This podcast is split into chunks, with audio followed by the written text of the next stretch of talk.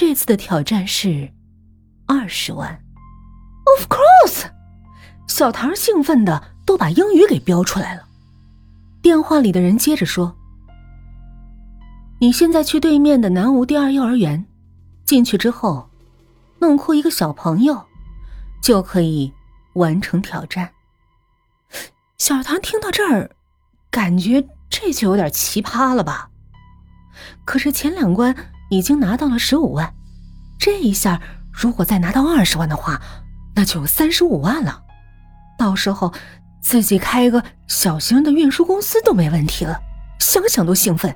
于是马上走到了对面的南吴幼儿园，正要进去的时候，一个保安把小唐给拦住了。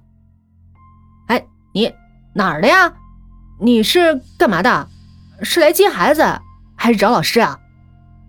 小唐马上说：“啊，我我过来想找一下张琪老师。啊，我弟弟崔帅他经常调皮，我是崔帅的表哥。张琪老师说让我过来一趟。”这是小唐脑海里随便想的两个人，随便说了一下，看看能不能糊弄过去。没想到。比想象中还要容易，这保安居然把小唐给放了进去。进去之后，小唐四处寻找，看有什么机会能找个落单的小朋友把他弄哭。旁边是个小孩的游乐场，一个小朋友正在荡秋千。小唐灵机一动，如果把这个小孩的秋千使劲往天上推，那小孩害怕，肯定就哭了。这么想着，就走了过去。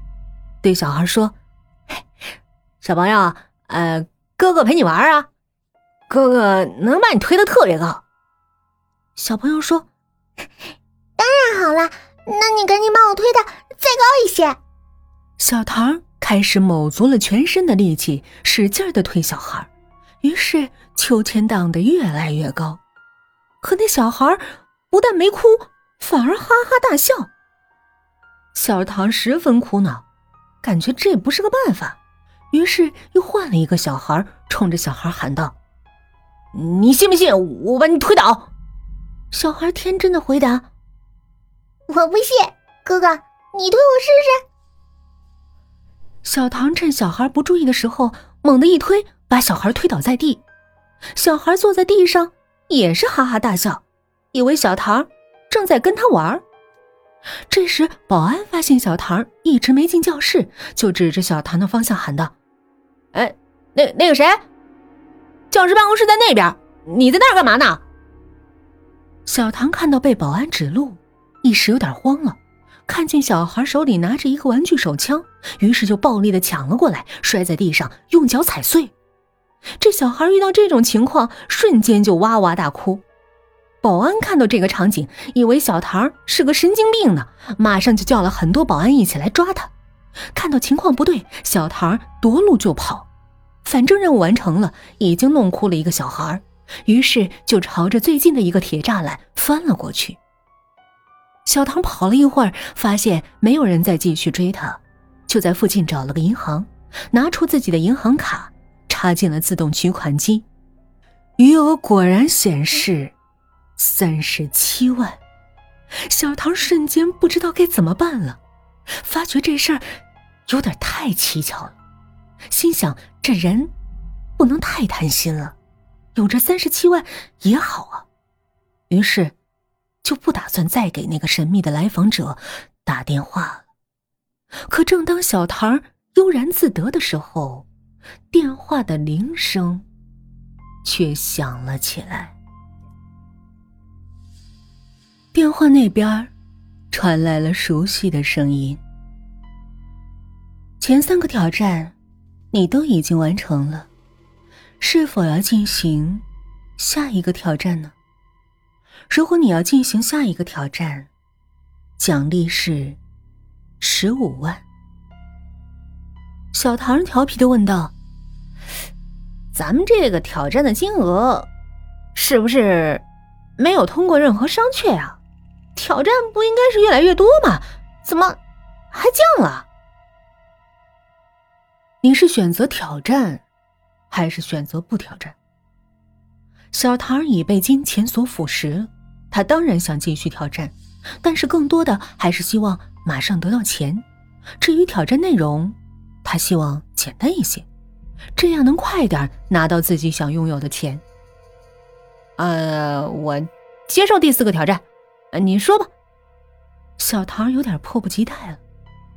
你现在坐车去禁西市，抢光任何一个乞丐的钱。听到这儿，小唐愣住了。抢钱的话会被抓的，更何况是抢个乞丐的钱。小唐很明白，现在的乞丐完全都是有组织的，你要抢他们的钱。那无非就是跟现代化的丐帮发生冲突，弄不好自己还会被暴揍一顿。小唐马上说：“嗯，能不能换一个呀？”电话里传来了平淡的一句话：“既然开始挑战，你想退出的话，你所有的钱都会变成你的负债。”小唐懊悔的说：“我去，早知道就不参加这个。”这时的小唐有些许的懊悔，但是想一想，再有十五万，还是心动了。于是坐上车，前往了晋西市。到了晋西，小唐就四处寻找。最后，他感觉地铁上的乞丐一定很多，因为自己平时坐地铁的时候就会看到很多乞丐向自己乞讨。当然，小唐自己从来没给过。这回却要去抢乞丐的钱，即使不被他们乞丐团队的人给打死，也会被社会舆论给镇压，喘不过气来。如果再被人肉了，那可真是出了大洋相了。可是事情既然已经做到这儿了，也没什么办法。于是他随便找了一个站台，就进入了地铁。小唐坐在地铁里等了很久，也没有发现有乞丐。正当他快要放弃的时候，一个音乐声响了起来，小唐一听就知道，马上要有乞丐从这里路过了。果不其然，一个穿的破破烂烂，但身体看上去还比较硬朗，挎着个破帆布包，包里有很多零钱，还有几张五十的，这也许是他们的诱饵吧。小唐看了一眼，还有将近半分钟才到站。于是拿出兜里的零钱，十元人民币，放到了乞丐的跟前。乞丐看小唐递给他十块钱，马上抬头点头哈腰：“谢谢你，哎呀，好人一生平安呐。”殊不知一会儿，小唐会把他的钱全部抢走。地铁到站，门刚一打开。小唐说时迟，那时快，把乞丐的背包迅速的从他头上绕了过来。没等乞丐反应过来，拿着乞丐的那个帆布包就跑了出去。人们都惊呆了。跑出去的同时，乞丐也反应了过来，跟着跑了出去。就在那个乞丐拼命追小唐的时候，被几个所谓的地铁管理员给扣了下来，居然还叫来了警察。这下丢人可丢大发了。虽然乞丐因为在地铁里卖艺乞讨也被罚了款，但小唐也被狠狠的训斥了一顿。当警察厉声问小唐时：“哎，我想知道，你为什么要抢乞丐的钱呢？你这是网络炒作？实话实说啊，否则我告你妨碍公务，把你送进拘留所。”小唐当然不能把自己挑战的事情告诉警察，于是只能撒谎。说自己特别看不惯这些地铁里乞讨的人，就是为了让很多人看到，其实这些乞丐都是装的。说完这话，小唐都佩服自己编瞎话的本事。当然，小唐也被罚了五百元，因为扰乱社会治安。小唐回到南吴的时候，这才想起来正事儿，忙去查了一下银行卡，果然余额又增加了十五万，现在已经有。五十万小唐真是欣喜若狂。他决定，绝不再参加这种挑战。正当他洋洋得意的时候，手机又响了。电话里的人又询问道：“你还打算参加第五个挑战吗？”小唐自信的说：“我不参加，我有这五十万，我已经很满足了。”可是，你已经损失了很多。这个游戏的一开始，你就不应该参加。你如果参加了，就必须把十个挑战全部完成，因为世界上没有天上掉馅饼的事儿。你可以说我无赖，但我可以真的能满足你金钱的欲望。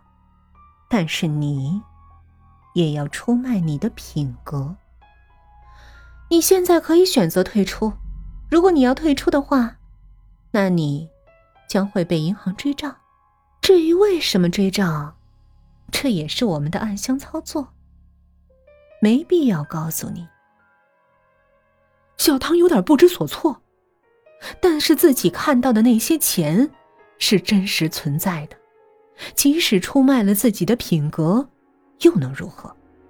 他现在已经不是最开始的那个小唐了，因为看到了这么多的钱，他已经没法再回头了。